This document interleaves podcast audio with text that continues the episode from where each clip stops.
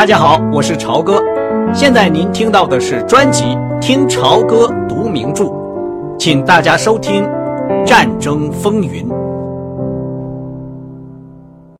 罗达喜欢睡懒觉，但她丈夫第二天早晨八点钟就叫醒了她，递给她一封写给拜伦的信和一杯热咖啡。罗达生气地从床上坐起来，一边喝咖啡一边看信。看完后一言不发，把信还给了他。你还要在信上加点什么吗？不用了。他板着脸。刚才读到帕格写的关于女人和婚姻这一段时，他微微的把眉毛皱了一下。那么你赞成这样写吗？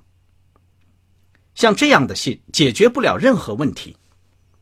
罗达说，表示了很深的。很有把握的轻蔑。那么我可以寄出吗？我不在乎。他把那封信放在前胸口袋里。今天早晨十点钟，我要去见普瑞贝尔海军上将。你还有其他的想法吗？帕克，请你完全照你自己的意思去办，好不好？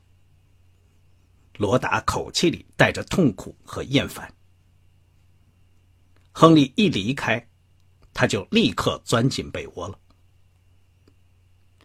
帕格说了他愿意接受这个职务的时候，海军作战部长似乎一点也不觉得惊奇。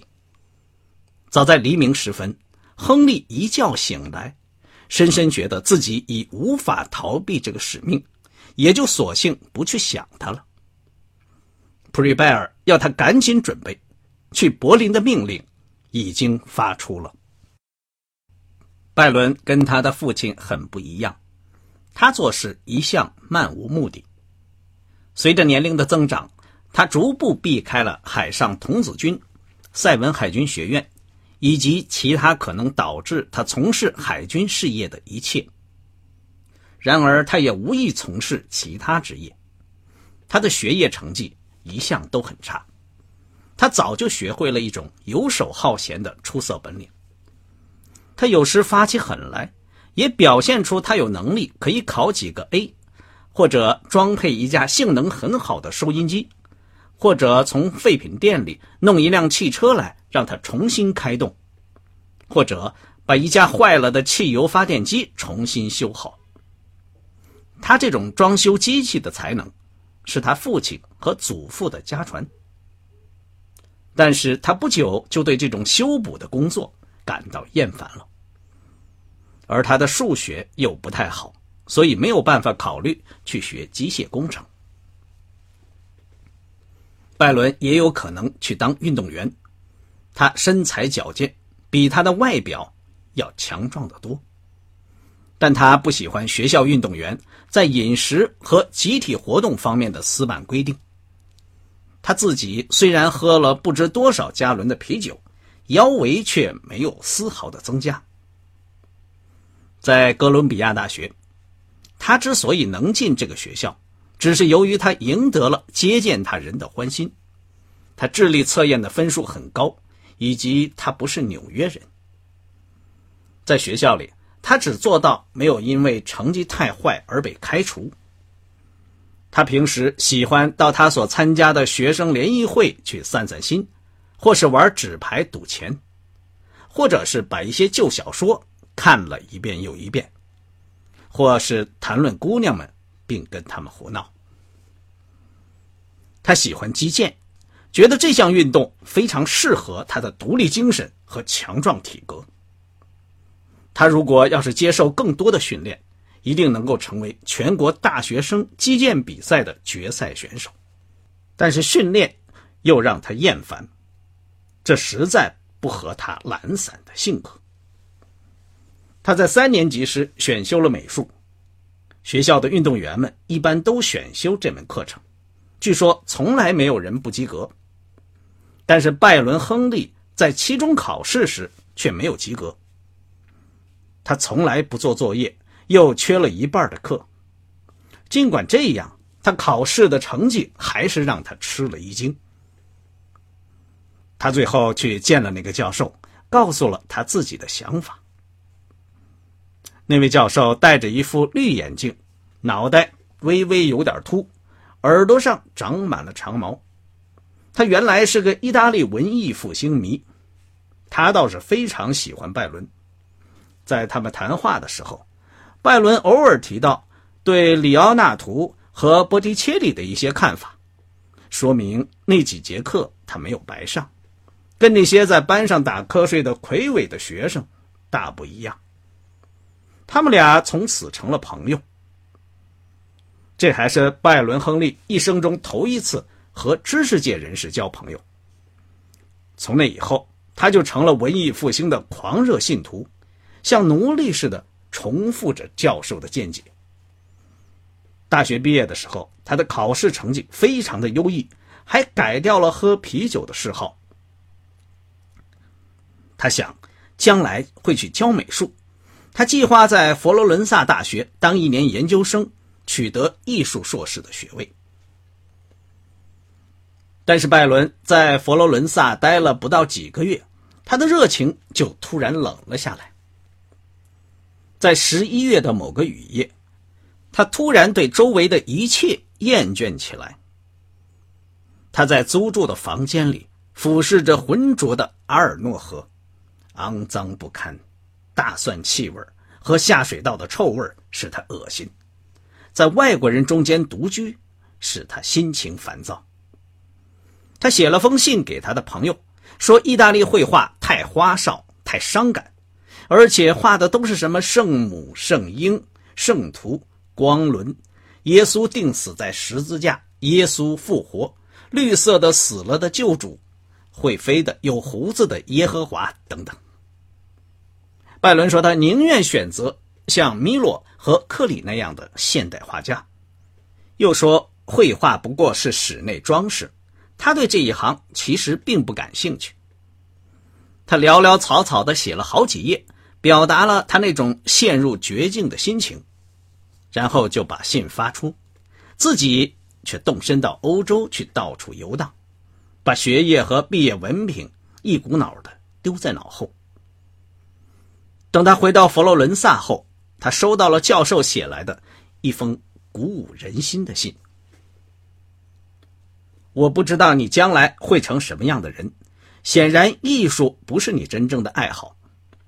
我认为，让你集中全部精力学一门课程，对你是有好处的。只要你能去掉那种麻木不仁的心情，从事某种真正能让你感兴趣的事业，你还是会有远大前程的。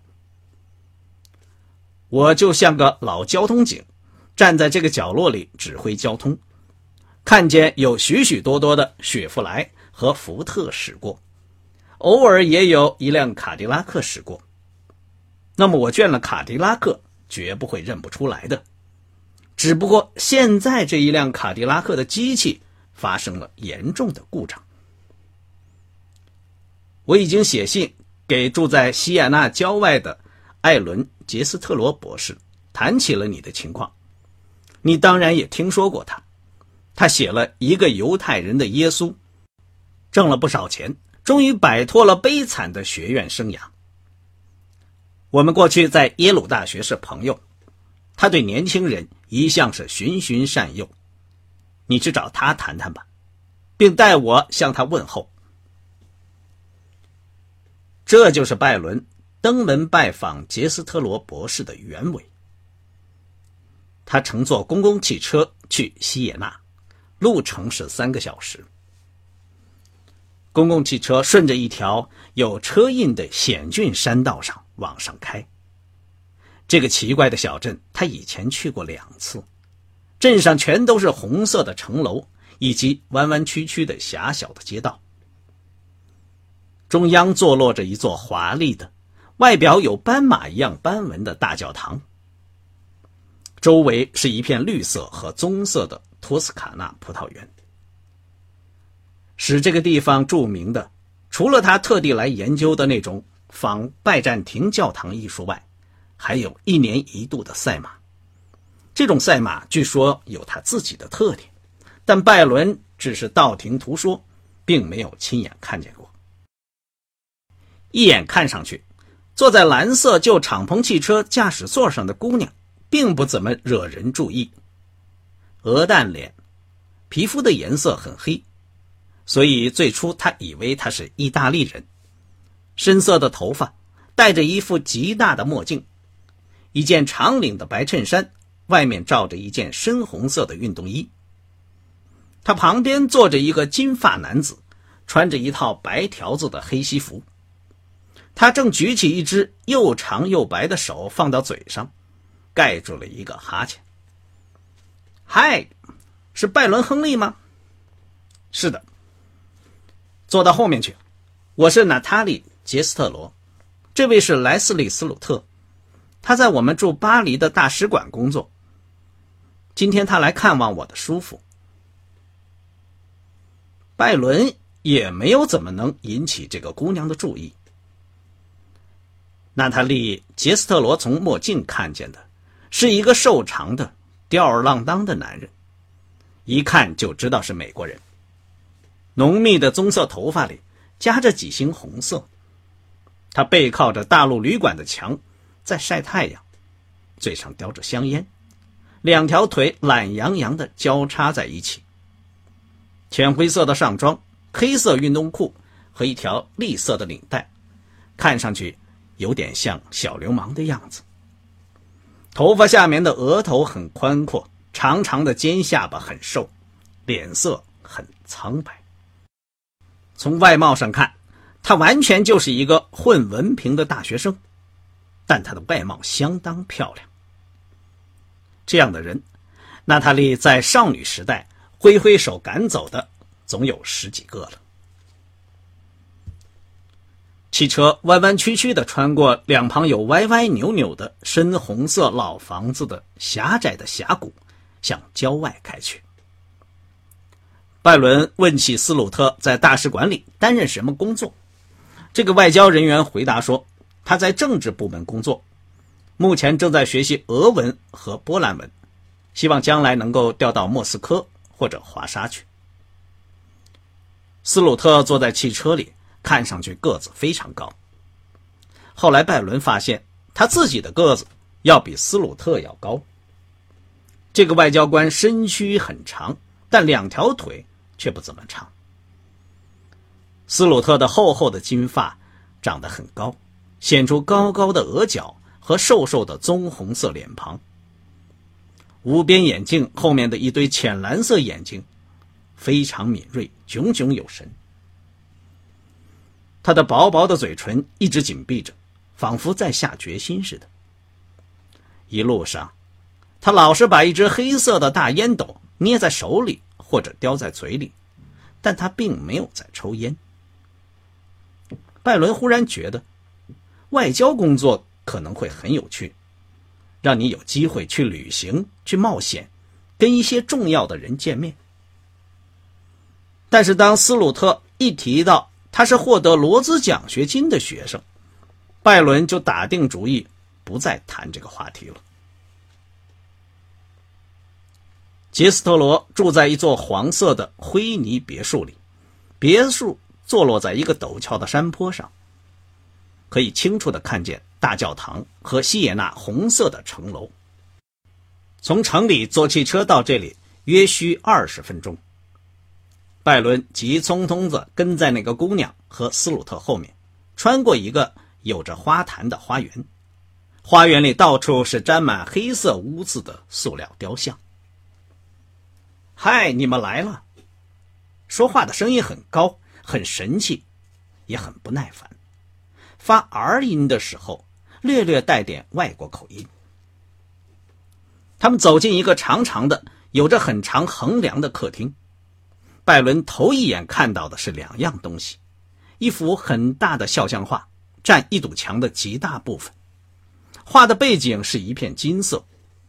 画上圣法兰西斯穿着红袍，张开两臂。在房间远处，一张红绸卧榻上坐着一个有胡子的小老头，穿着一身浅灰色的衣服。看见他们进来，就抬起手看了看表，然后站起来。咳嗽着向他们迎来。刚才您听到的是听潮歌读名著《战争风云》，谢谢您的收听，我们下次节目再见。